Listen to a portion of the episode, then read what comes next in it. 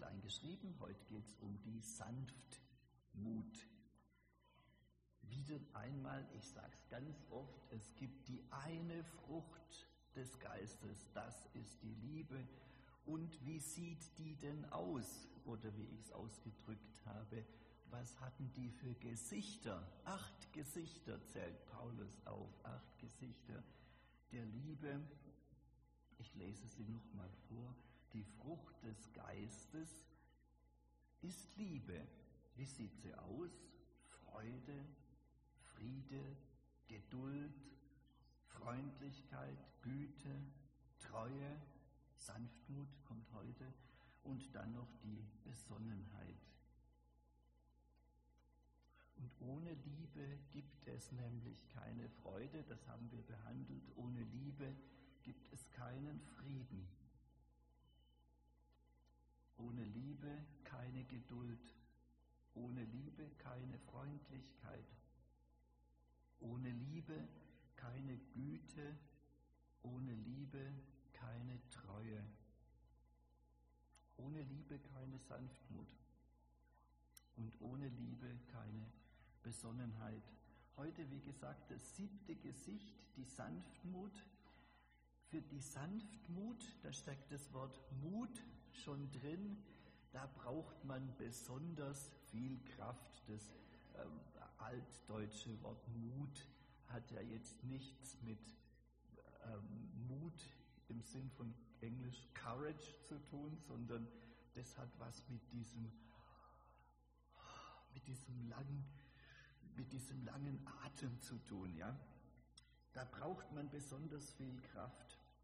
Und deshalb schauen wir uns heute mal in diesem kleinen Vorspann, den ich ja jedes Mal mache, äh, an, wie ist denn das mit dem Heiligen Geist und der Kraft? Die werden oft in einem Atemzug genannt. Zuerst, und das ist sehr wichtig, der Heilige Geist ist keine Kraft. Ja, der Heilige Geist ist keine Kraft. Aus den Abschiedsworten von Jesus könnte man das ja herauslesen. Ja? Äh, wie Jesus da in Lukas 24 sagt, und siehe, ich will auf euch herabsenden, was mein Vater verheißen hat. Ein bisschen missverständlich, es ist nicht ein was, sondern das Verheißene will ich herabsenden. Ihr aber sollt in der Stadt bleiben, bis ihr ausgerüstet werdet mit Kraft aus der Höhe. Jetzt könnte man meinen, der Heilige Geist ist die Kraft. Das steht ja aber nicht da. Das ist ja nur eine Schlussfolgerung, die man daraus schließt. Was hier nämlich nicht steht, ist, dass der Heilige Geist die Kraft aus der Höhe ist. Vielmehr ist der Heilige Geist der, der die Kraft aus der Höhe gibt. Also nochmal, der Heilige Geist ist keine Kraft, sondern der Heilige Geist gibt Kraft. Und in dem Sinn wird er auch genannt, der Geist der Kraft. Kommen wir heute noch drauf. Nicht weil er Kraft ist, sondern weil er Kraft gibt. Das ist keine Haarspalterei. Sieht wie Haarspalterei aus, ist es aber nicht. Es ist total wichtig. In der Praxis nämlich ist es total wichtig. Erstens, wir Menschen sind schwache Kreaturen. Wir sind mal stark und wir sind mal schwach. Und das Leben geht in Wellen. Unsere Lebenskraft geht in Wellen und wie wir drauf sind, geht in Wellen. Wir sind heute gut drauf und nächste Woche richtig schlecht. Und wir strotzen heute vor Glauben und nächste Woche verzweifeln wir. Also mir geht so. In dem Sinn sage ich immer, ich bin kein guter Christ. Ich habe einen guten Christus, der da drüber steht, der ist immer voller Kraft, ja. Und der, der trägt mich dann auch die meiste Zeit, ja. Das geistliche Leben ist tatsächlich auch daran gekoppelt, ja. wir erleben unser geistliches Leben ja immer nur über unser Herz oder was weiß ich, über unsere Kraft. Es gibt geistliche Tatsachen, die heißen, ich bin bei dir, wie wir es vorher gesungen haben. Ich bin bei dir. Das ist immer so. Das sind die Tatsachen. Aber ich bin bei dir, auch wenn du es nicht glauben kannst und wenn du es nicht fühlen kannst. Und das haben wir durchlaufend. Immer wieder. Das ist mein Gefühl und es hängt von meiner Kraft ab. Und das, deshalb ist mein Glaube mal stark und mal schwach. Jetzt, was hat es damit zu tun? Gell? Wenn der Heilige Geist eine Kraft sein soll, was er ja nicht ist, dann denke ich jetzt in schwachen Zeiten, wenn mein Glaube schwach ist, oh, jetzt hat mich der Heilige Geist verlassen. Denken ganz viele, vor allem depressive Menschen, der Heilige Geist, ich habe die Sünde gegen den Heiligen Geist begangen, der ist jetzt weg. Ich habe ja keine Kraft mehr. Der Heilige Geist ist keine Kraft. Der wohnt bei uns, auch wenn wir schwach sind. Ist immer da. Wir sind mir schwach und der Heilige Geist der ist immer noch stark. Der ist in so Zeiten sogar besonders stark. Ja, also das ist ein Grund, warum das so wichtig ist, dass wir das unterscheiden. Sonst denken wir in schwachen Zeiten, jetzt ist der Geist Gottes weg. Zweitens, und das ist jetzt so diese, diese Zwiespältigkeit von unserer menschlichen Natur. Wir sind auf der einen Seite verzweifelt schwache Wesen, und auf der anderen Seite, ich sage es jetzt mal nicht als Kraftwort, sondern ich meine es so, verdammt stolz. Wir sind stolze Kreaturen.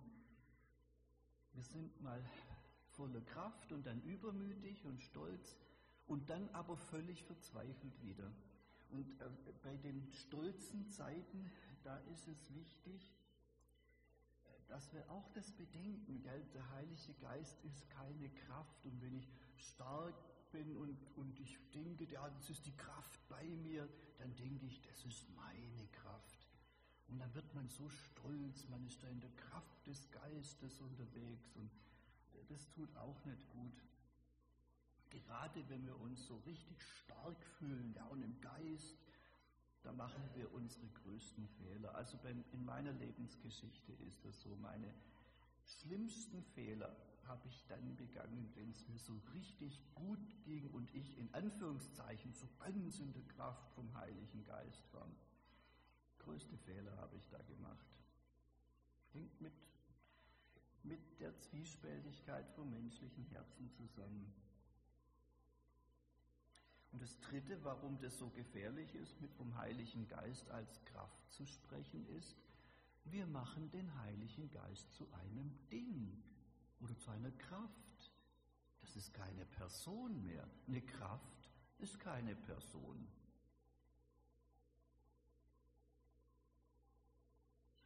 Zu einem Ding oder zu einer Kraft kann man keine Beziehung haben und schon gar keine Liebesbeziehung. Und dann fehlt dem christlichen Glauben das Herzstück, ja, wenn die Liebesbeziehung weg ist. Ist kein christlicher Glaube mehr. Die Bibel spricht ausdrücklich davon, dass das eine Beziehung ist, dass der Geist mit meinem Geist zusammen da arbeiten und dass da Gott mit uns eins wird und das ist eine Liebesbeziehung, das uns anleitet mit seiner leisen Stimme, das uns zuflüstert. Das ist dieses Liebeslied, das uns zuflüstert, ja. Auch jemand, zu dem man Vertrauen haben kann, dem man gehorchen kann. Wenn der bloß eine Kraft ist, dann packt er uns und haut uns um also da, wo es Leute umhaut, das ist nicht der Geist Gottes. Geist Gottes nimmt uns an der Hand und führt uns und überzeugt uns. Der schlägt uns nicht um. Das ist keine Kraft, die Menschen umschlägt. Deshalb ist es so wichtig, ja, dass wir das sehen. Jetzt mit der Kraft Gottes, die der Heilige Geist uns gibt, ist es auch so eine Sache. Wir finden Gottes Kraft am ehesten in Gesellschaft oder in Gemeinschaft mit menschlicher Schwachheit.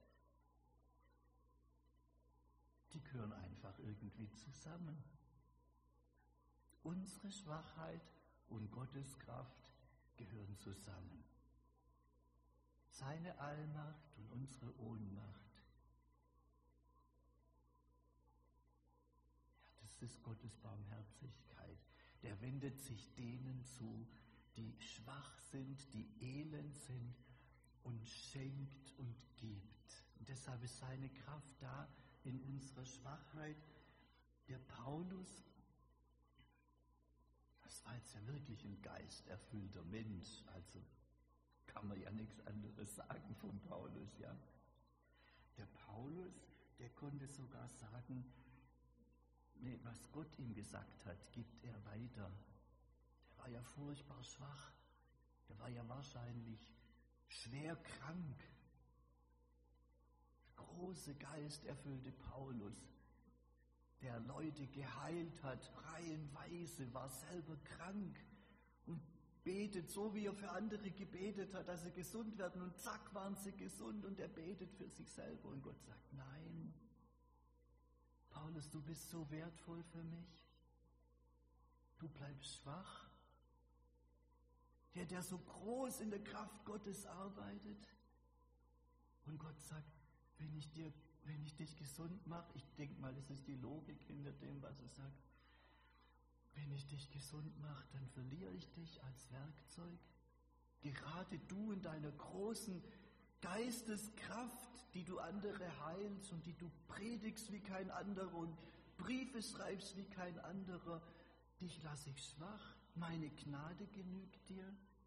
Denn, und dann kommt die Begründung, meine Kraft ist in den Schwachen mächtig, übersetzt Luther, besser übersetzt noch, kommt in der Schwachheit zum Ziel. Welches Ziel denn? Gottes Geist kommt in der Kraft, in der Schwachheit zum Ziel. Was ist das Ziel? Was ist das letzte Ziel von Jesus? Dass Gott verherrlicht wird. Vom Heiligen Geist dass Gott verherrlicht wird, dass Gott gelobt wird. Und mal ganz ehrlich, am innigsten wird Gott in der Schwachheit gelobt. Und am deutlichsten ist es, dass es Gottes Kraft ist, wenn ich schwach bin. Dann ist klar, dass es Gottes Kraft ist. Und deshalb lässt er viele seiner Diener in Schwachheit dienen. Und Paulus wurde nicht gesund weil da Gott zu seinem Ziel kommt. Er wird verherrlicht und nur er. Ja, wie ist es mit der Kraft? Wie ist es? Die Kraft ist da in Schwachheit. Wie muss man sich das bildlich vorstellen? Ich habe ein wunderbares Bild gefunden im Alten Testament. In Jesaja 40 lesen wir. Die Stärksten werden müde und schlapp. Die Fittesten straucheln und fallen. Aber die auf den Herrn harren, kriegen neue Kraft, dass sie auffahren mit Flügeln wie Adler. Harren ist ein altes biblisches Wort, äh, das uns die Haltung zeigt, die angespannt auf Gott und das Wirken seines Geistes warten kann. Angespannt warten. Das heißt harren. Und wenn man einem Adler beim Fliegen zuschaut, und ich habe das Video mitgebracht, schaut euch das mal an. Der macht ja gar nichts.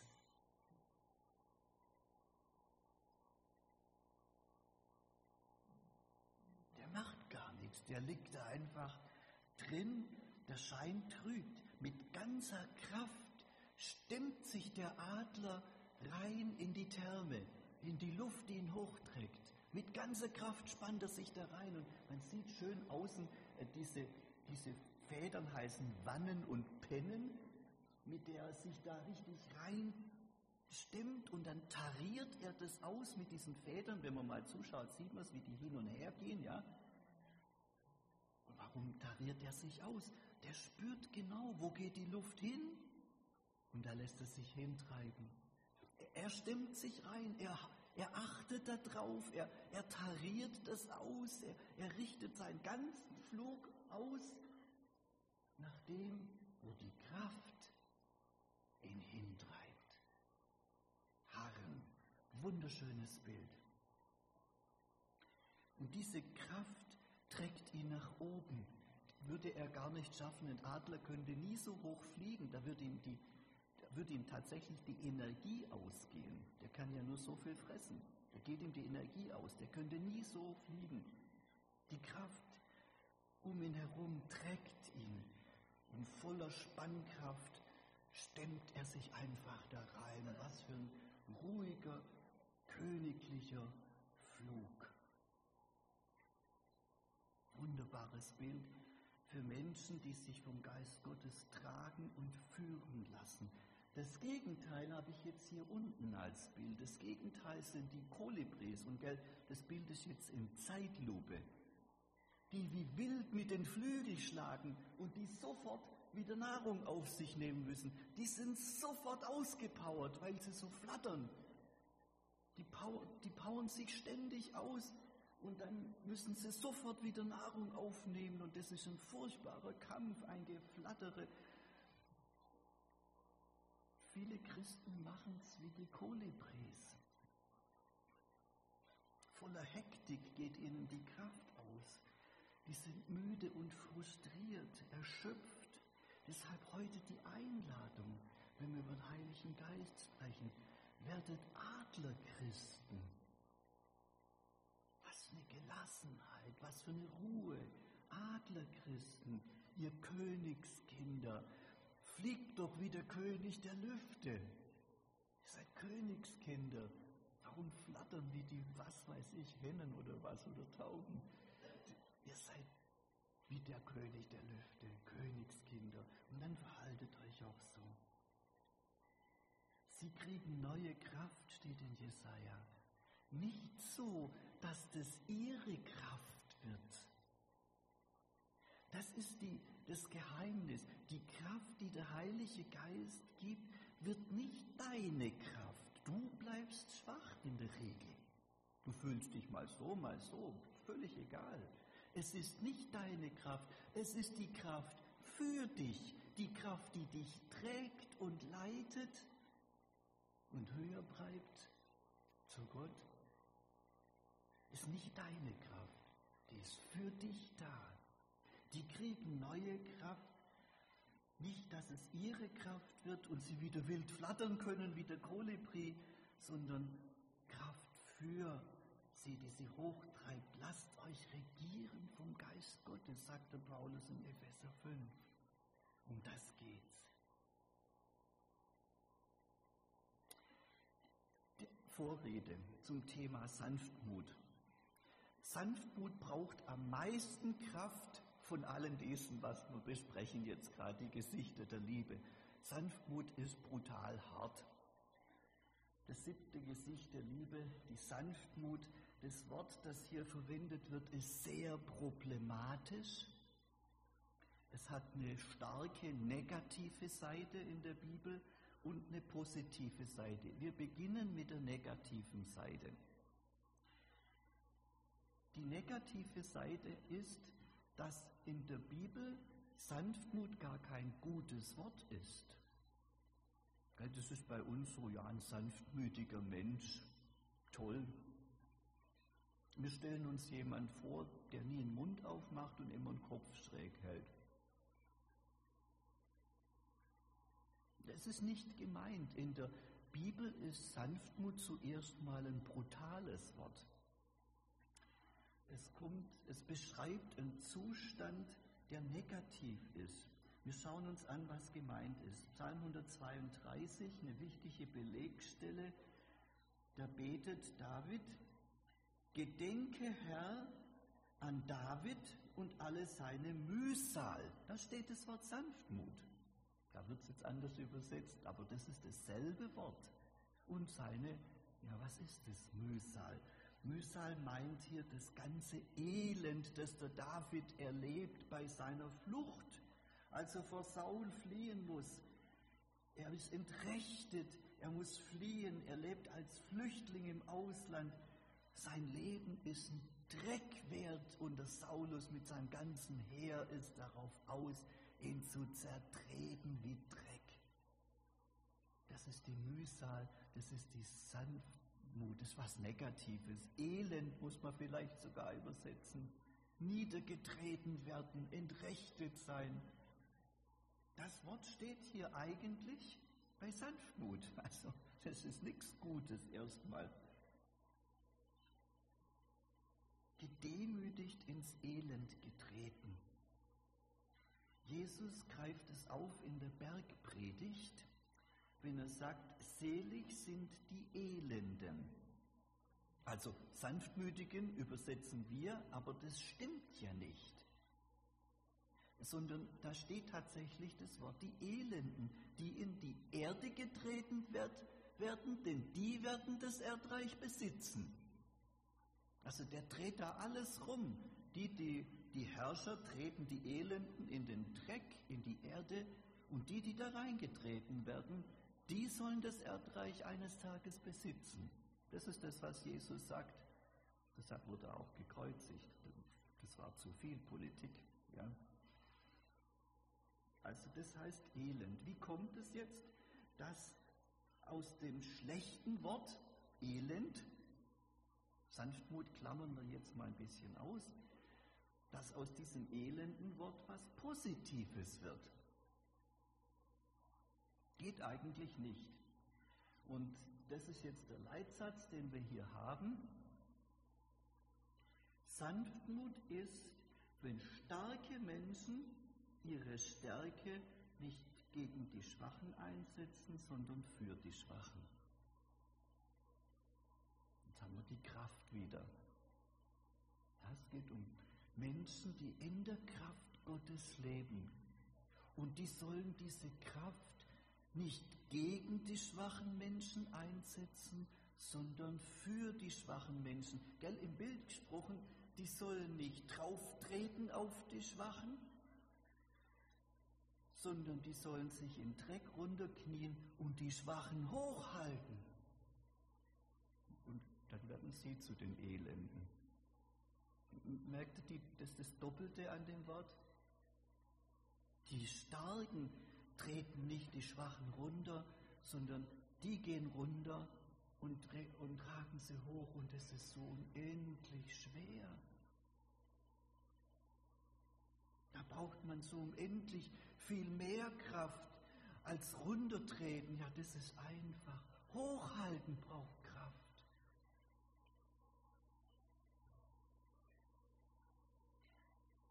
Sanftmut ist, wenn starke Menschen ihre Stärke nicht gegen die Schwachen einsetzen, sondern für die Schwachen. Und diese Stärke, die sie da einsetzen, die führt dann eben für sie auch zu einer Art von Elend. Denn schwache Menschen sind nicht automatisch nette Menschen. Das denkt man immer so, schwache Menschen sind nette Menschen und die wollen ja auch, dass man ihnen hilft. Ähm, und die sind auch so dankbar, überhaupt nicht. Wir schauen uns zwei Beispiele an. Aus der Geschichte äh, von Mose lesen wir, Mose war ein sehr demütiger Mensch, mehr als alle anderen Menschen auf Erden. Steht nicht in der Bibel, ist nur eine Übersetzung. Er war der elendeste von allen Menschen, steht da. Da steht wieder das Wort Sanftmut. Denn das ist falsch mit Demut zu übersetzen. Da, da ist ein Mensch, der ist in Leitungsposition von einem Volk, ja, ungefähr eine Million oder 1,5 Millionen bis dahin dann. Und er ist für alle zuständig. Und jeder kommt und jeder beleidigt ihn, so wie wir heute unsere Politiker beleidigen. Und jeder schimpft gegen ihn. Wir wissen das ja, bis er durchdreht. Der Mann ist gedemütigt, ins Elend getreten wie kein anderer. Und er hält es aus in der Kraft Gottes. Also wer in Leitungspositionen ist, der weiß, dass es so ist, wenn man eine Firma leitet oder Abteilungsleiter oder weiß weiß ich. Nicht, weil er ein schwacher Leiter ist, sondern weil er ein starker Leiter ist. Deshalb geht es ihm so, dass er der Elendeste ist. Er ist ein starker Mann und deshalb kann er sein Volk in Sanftmut ertragen und tragen, bis dahin, dass er sagt, dann Gott, dann streich mich aus deinem Lebensbuch, aber lass das Volk leben. Was für eine Stärke. Und dieser äh, Mose sagt dann, einen anderen Propheten wie mich wird der Herr, dein Gott, erwecken aus dir und deinen Brüdern, denen sollst du gehorchen. Das ist Jesus, dieser andere Prophet. Und das ist die zweite Gestalt aus der Geschichte, der so unfassbar sanftmütig ist. Nehmt auf euch mein Joch, lernt von mir, denn ich bin sanftmütig. Elend, ja. Der Herr Jesus am Kreuz, elend, zerschlagen. Ich bin sanftmütig und von Herzen demütig. Dann werdet ihr Ruhe finden für eure Seelen. Hier haben wir wieder das Bild von dem Adler in seiner Ruhe. Nicht schlaffe Ruhe, sondern das ist angespannte. Ihr seid unter meinem Joch. Ihr arbeitet mit mir. Ihr werdet auch so sanftmütige Menschen. Wer unter dem Joch von Jesus ist, wer in der Nachfolge Jesu ist, Wer sich von seinem Geist leiten lässt, der wird wie Jesus. Deshalb ist es unsere Berufung, als sanftmütige Menschen zu leben. Wie kann das ganz praktisch aussehen? Sanftmut ist immer dort gefragt, auf besondere Weise, wo Kraft oder Macht unterschiedlich verteilt sind. Wo es so eine, nicht eine Reichtumsschere gibt, sondern eine Machtschere. Wo jemand viel Macht hat und ein anderer wenig Macht. Da ist Sanftmut gefragt, denn da kommt es zu den größten Problemen. Das kernige Zitat von dem britischen Boxer Michael P. Watson kann uns hier ein Leit, äh, Motto sein, ja. Strong people don't put others down. They lift them up. Schaut euch mal das wunderschöne Bild an. Der Boxer mit den Megamuskeln und der kleine Kerl, der keinen Klimmzug schafft. Und was macht er mit dem? Hey, du bist so eine Nusche, du, du, du Lauch. Nee, der, der, der lupft den hoch, der hebt den hoch. Das machen starke Menschen auf Deutsch. Starke Menschen drücken andere nicht runter, sie heben sie hoch. Wir schauen uns das Verhältnis an, da wo die größte Machtverteilung stattfindet, ungleiche Machtverteilung zwischen Eltern und Kindern. Also aus der Sicht ihrer Kinder sind Eltern übermächtige Wesen. Wie setzen sie ihre Macht ein? Für ihre Kinder, nicht gegen die Kinder. Es gibt im Deutschen so eine schöne Redewendung, man herrscht jemand an. Ja, mit herrschen alles. Nee, sanftmütige Eltern herrschen ihre Kinder nicht an, sie ermutigen sie Sie schreien sie nicht an, sie reden ruhig mit ihnen und meine Kinder hören zu. Erinnert mich dann auch bitte dran. Sie brechen sie nicht, sondern sie bauen sie auf. Sie lassen sie nicht spüren, wer stärker ist, sondern wie stark sie ihre Kinder sein können. Das lassen sie sie spüren. So viel schöner. Sie machen von ihrer körperlich überlegenen Kraft nicht Gebrauch, dass sie sich schlagen sondern so, dass sie sie aufrichten, trösten und stützen. Dafür sind die starken Muskeln vom Papa da, nicht zum Schlagen, sondern zum Schützen. Dabei kann es ihnen wie dem Mose gehen. Sie werden sehr geplagt. Oh ja. Es ist so viel einfacher, seine Kinder zusammenzuschreien, als freundlich mit ihnen zu reden. Das braucht Kraft. Und wieder und wieder und wieder reden, statt brüllen. Es ist so viel einfacher, sie zu schlagen, als sie zu ertragen. So viel einfacher, sie wegzusperren oder emotional wegsperren, ignorieren, als in schweren Situationen mit ihnen zu sein und es durchzustehen. Das ist bisweilen Elend und Mühsal im negativen Sinn. Da kommt jetzt die Kraft. Das ist, das ist so viel Kraft braucht man für nichts anderes. Ja, ich sage das mal als Vater. Gott hat uns nicht gegeben den Geist der Furcht, sondern der Kraft und der Liebe und der Besonnenheit. Ein Wort auch für Eltern. Das zweite, wo Kraft unterschiedlich verteilt ist, ist zwischen Männern und Frauen. Ich sage nicht, dass Männer grundsätzlich stärker sind. Das ist ein Mythos aus der Geschichte. Es ist aber so, dass Männer körperlich stärker sind in der Regel und leider auch, dass Männer in der Regel finanziell stärker sind als Frauen. Da ist ein Machtgefälle da. Und wo es Fälle gibt, wo das Machtgefälle umgekehrt da ist, dass Frauen stärker sind, dann gilt das, was ich jetzt sage, umgekehrt. In der Regel ist aber so, dass Männer stärker, mächtiger sind als Frauen. Wie setzen sie ihre Kraft ein? Epheser 5, den ich ja auch immer wieder zitiere in diesem Zusammenhang, das gehört ja dazu mit dem Geist Gottes, da wird uns gesagt, wie Männer ihre Kraft einsetzen, in aufopferungsvoller Liebe, so wie der starke Jesus und der sanftmütige Jesus seine Gemeinde geliebt hat und wie er sie liebt, so lieben Männer ihre Frauen aufopferungsvoll. Nicht die Frauen sollen Männer dienen. Das ist auch so ein Mythos aus dem Mittelalter. Könnte man eigentlich mal abschreiben. Das ist aus dem Mittelalter.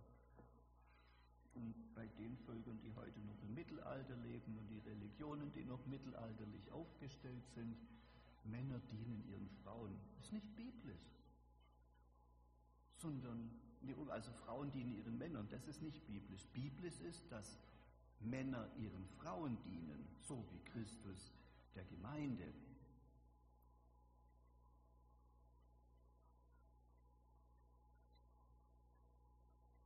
Auch, auch die Männer sollen natürlich, als, als die Ehemänner sollen ihre Frauen nicht anschreien oder drohen oder schlagen, sind geduldig und sanftmütig sein, dass die Frauen so richtig aufblühen. Das ist Aufgabe vom Mann. So leben, dass die Frau richtig aufblüht. Dass es ihr leicht fällt, dass es ihr eine Freude ist, sich dem zu unterstellen. Natürlich, was denn sonst? Das, äh, das ist Thema Sanftmut. Und dann sprechen wir zum Schluss zum Thema Pastoren, Pfarrer, Gemeindeleiter. Die haben oft sehr viel geistliche Macht über ihre Gemeinden. Die dürfen nie vergessen, sie sind nicht Herren der Gemeinde, sondern ihre Diener an Christi Stadt. Und da sagt Jesus zu seiner Truppe, die ja alle mal Leiter werden, die zwölf Apostel, ihr wisst, dass die Herren, dass die Herrscher ihre Völker niederhalten und die Mächtigen ihnen Gewalt antun. Und er er antizipiert es schon, er fürchtet es schon. So wird es dann auch in der Kirche. Ja, und so wurde es dann auch in der Kirche. Also ich wir sprechen vor allem von der, äh, von der Kirche im westlichen Mittelalter. Ja, andere Kirchen haben das besser hingekriegt. So soll es nicht sein, dass ihr die Mächtigen seid. Stark ja, aber nicht um Macht auszuüben, sondern um zu ermächtigen. Wie soll es bei euch sein? Er sagt, so soll es nicht sein bei euch, sondern wer unter euch groß ist, der sei der Diener. Und wer unter euch der Erste sein will, der sei euer Knecht. Und wups, will gar keiner mehr Erster sein, gell? Also, es ist so eine Sache. So wie der Menschensohn nicht gekommen ist, dass er sich dienen lasse, sondern dass er diene.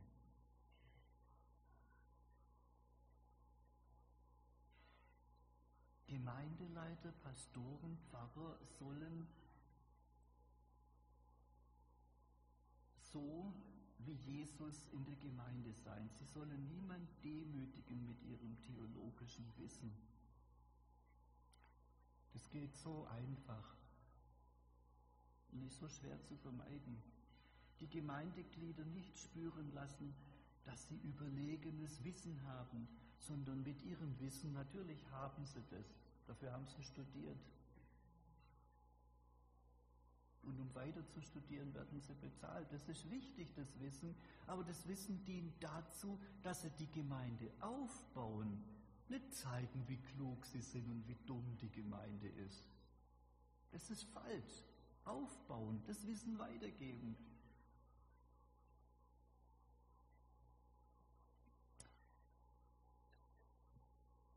1. Korinther 8, Vers 1, ich habe den Vers hier markiert, hier eine ganz feine Linie. Die Erkenntnis bläht auf. Boah, ich mach's mal vor, was gemeint ist. Ja, die Erkenntnis bläht auf und die Liebe, die baut auf. Das ist das, was Gemeindeleiter oder Pastoren oder Pfarrer äh, machen sollen. Ein paar ganz praktische Beispiele. Äh, wenn man jemand ermahnen muss, der von einer Verfehlung ereilt wurde, nicht im Geist des Stolzes, ohne Sanftmut. Mit Stolz kommt man da nicht weit, da wird man nur Widerstand bekommen und dann zerbricht eine Gemeinschaft, sondern mit Sanftmut, Liebe Brüder, wenn ein Mensch etwa von einer Verfehlung ereilt wird, so helft ihm immer wieder zurecht. Und jetzt kommt das Wort nämlich wieder mit sanftmütigem Geist, ihr, die ihr geistlich seid, das heißt ihr, die der Geist Gottes so trägt wie die Adler. Einer trage des anderen Last, dann werdet ihr das Gesetz Christi erfüllen. Da braucht man wieder die Kraft, merkt ihr? Und auch beim Zeugnis, gell?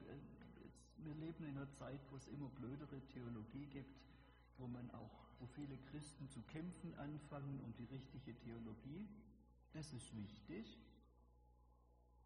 Wo wir vielleicht auch mit Nichtchristen anfangen zu streiten, weil, ihr kennt das vielleicht.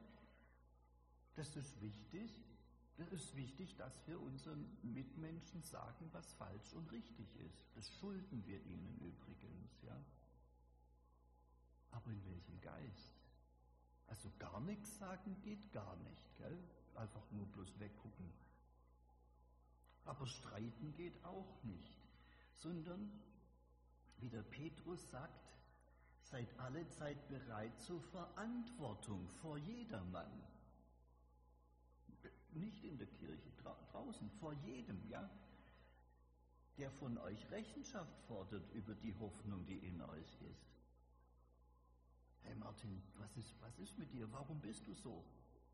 Ja, ich bin Christ. Deshalb bin ich so.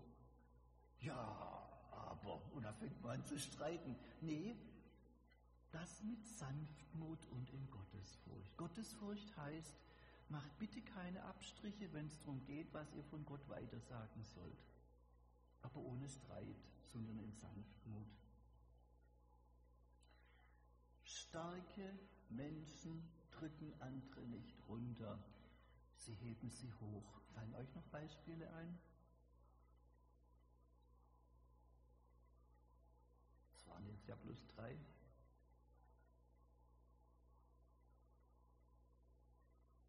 Naja, ihr habt ja Zeit, das zu leben. wünsche ich euch, dass der Geist Gottes euch an die Predigt von heute erinnert. Wenn so, wenn so klickt, dass man den da macht, nächste Woche, dass es dann nochmal klickt vom Geist Gottes und er sagt, hey, da war noch das mit der Sanftmut. Und dann merkt er vielleicht das, was wir in dem Abschlusslied miteinander jetzt singen, da ist auf einmal Jesus in meinem Haus.